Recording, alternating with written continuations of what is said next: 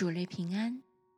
今天我们一起来读诗篇第一百四十七篇，从第一节至第十节。你们要赞美耶和华，你歌颂我们的神为善为美。赞美的话是合意的。耶和华建造耶路撒冷。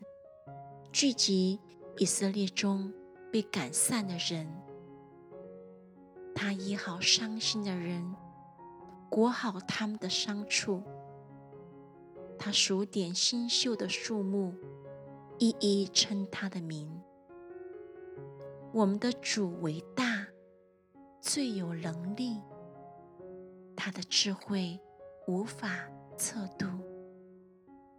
耶和华扶持谦卑人。将恶人倾覆于地。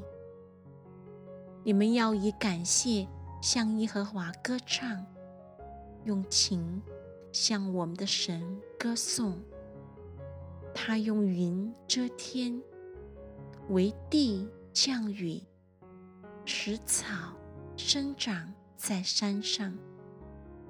他赐食给走兽和啼叫的小乌鸦。